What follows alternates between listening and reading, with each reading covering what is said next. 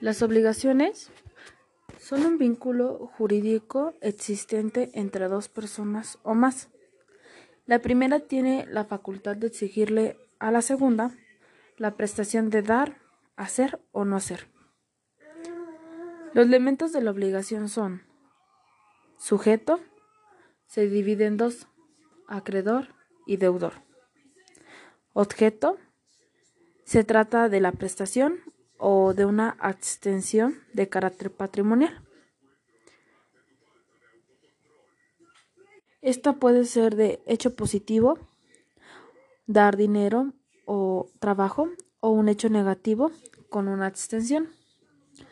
Una relación jurídica es un vínculo jurídico reconocido por el derecho en la cual el acreedor exige una conducta al deudor y asegura su cumplimiento.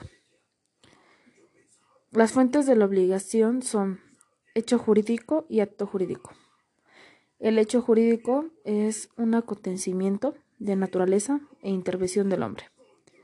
El acto jurídico tiene voluntad, hay un contrato, convenio y la voluntad de dos personas o más, conscientes de hacer un contrato o un convenio para generar consecuencias jurídicas.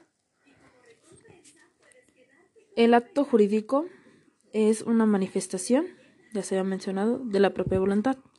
Sus elementos son la validez y la existencia. La validez se divide en la capacidad, ausencia de varios, objeto, motivo fin y formalidades. La existencia se divide en consentimiento, objeto, solemnidad. El consentimiento es un acuerdo de dos o más personas con voluntades para producir fines o consecuencias de interés legal. El objeto material se origina en los derechos y obligaciones del objeto material del contrato, ya sea dando de naturaleza, determinable o dentro del comercio. La solemnidad es un conjunto de requisitos exigidos por la ley para la realización de un acto y sin las cuales careciera completamente de validez. La validez del acto jurídico es la capacidad. Esta se encuentra el goce, que es el matrimonio, ejercicio, un ejemplo, los 18 años. Aquí los sujetos son individuos del derecho. Otro elemento es la formalidad. Esta puede ser oral o escrita. Para ser oral debe de tener de 10 a 100 veces y escrito de 100 a 500. Estas son maneras de manifestar voluntad. El tercero, voluntad de libres vicios. Son individuos, ya sea de mala fe, dolo, temor, terror, violencia o lesión. La licitud son actos que afectan de manera directa el interés general. Este está permitido por la ley. Los elementos de las obligaciones son el acreedor, deudor y la prestación. A esto los une un vínculo jurídico. Los tipos de contratos son el de comodato, recordemos que son de uso gratis. El de arrendamiento es el de uso y de préstamo de dinero y su borramiento es de uso y de dinero.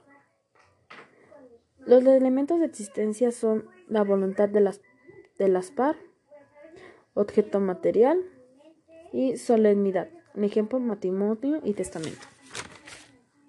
Las fuentes de la obligación son el hecho y el acto. El acto se divide en dos, de existencia y validez.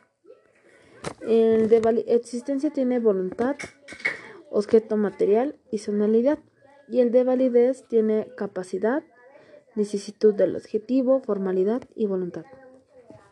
Cuando algo es nulo, se divide en relativo o absoluto. El relativo se puede corregir, mientras que el absoluto no. Los actos jurídicos pueden ser de dos tipos, el convenio o el contrato.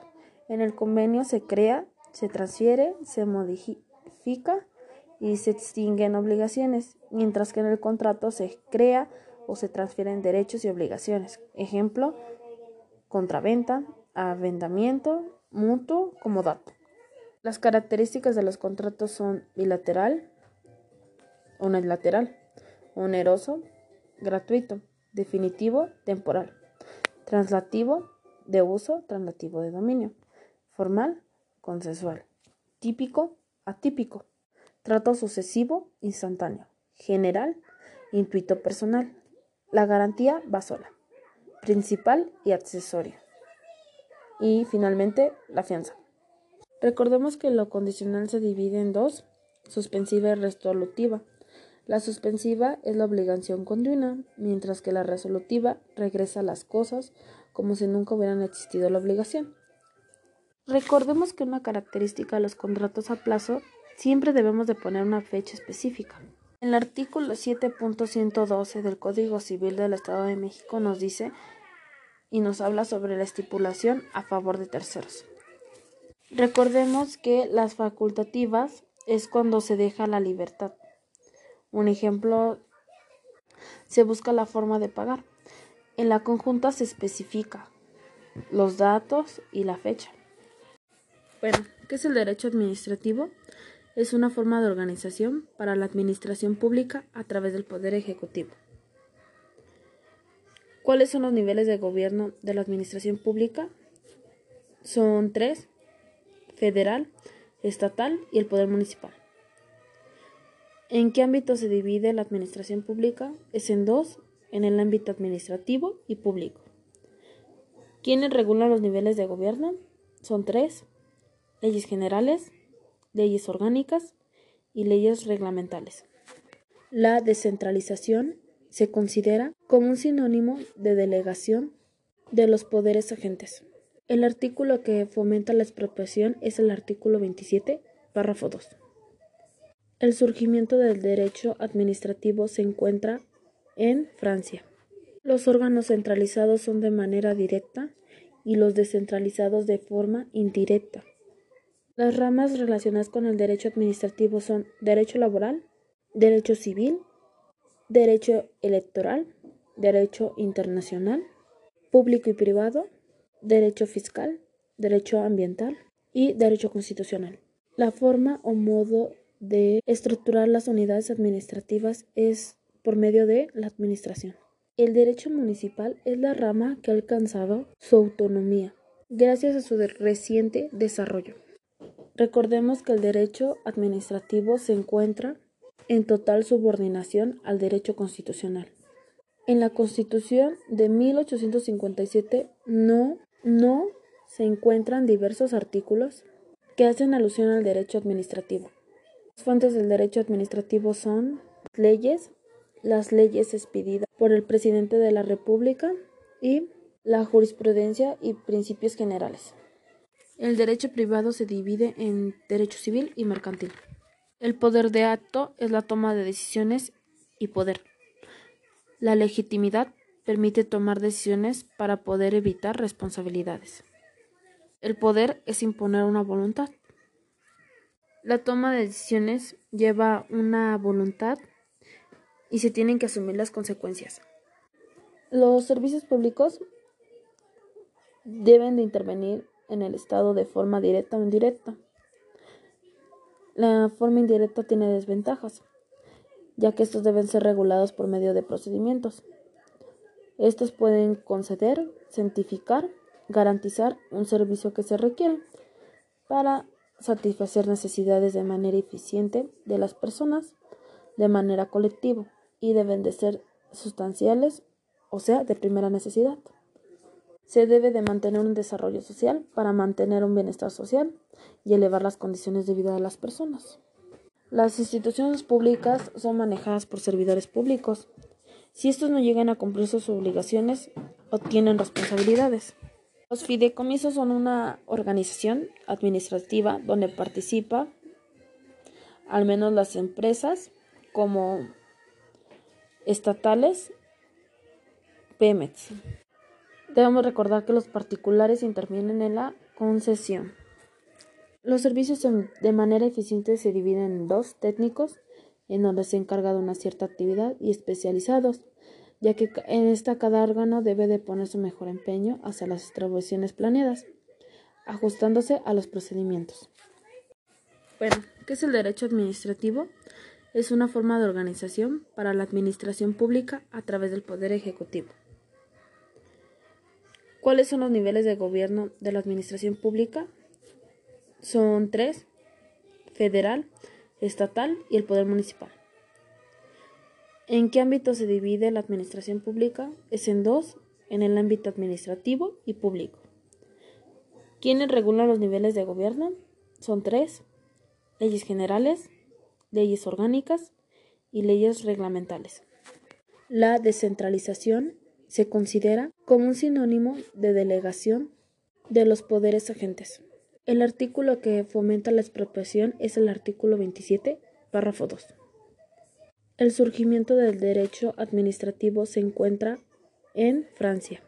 Los órganos centralizados son de manera directa y los descentralizados de forma indirecta.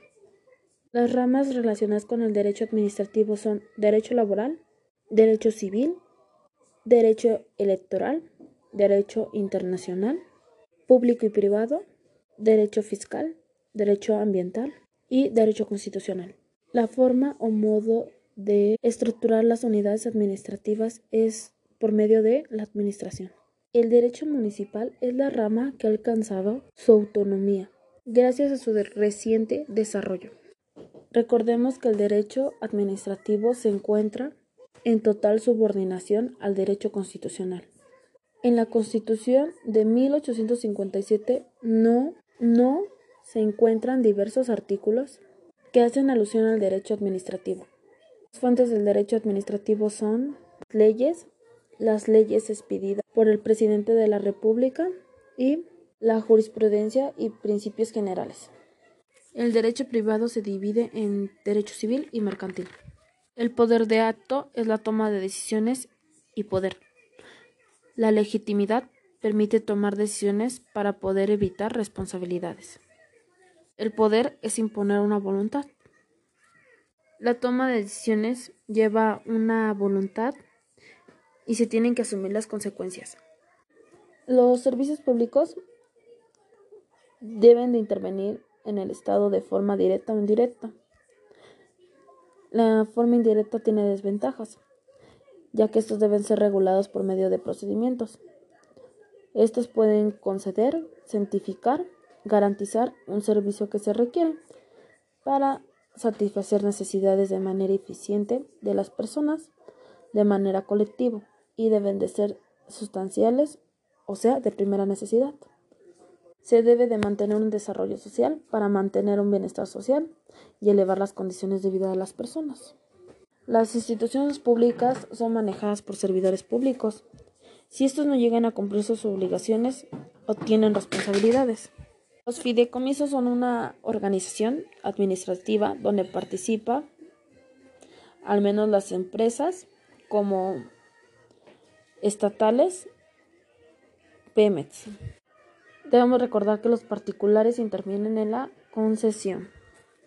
Los servicios de manera eficiente se dividen en dos, técnicos, en donde se encarga de una cierta actividad, y especializados, ya que en esta cada órgano debe de poner su mejor empeño hacia las distribuciones planeadas, ajustándose a los procedimientos.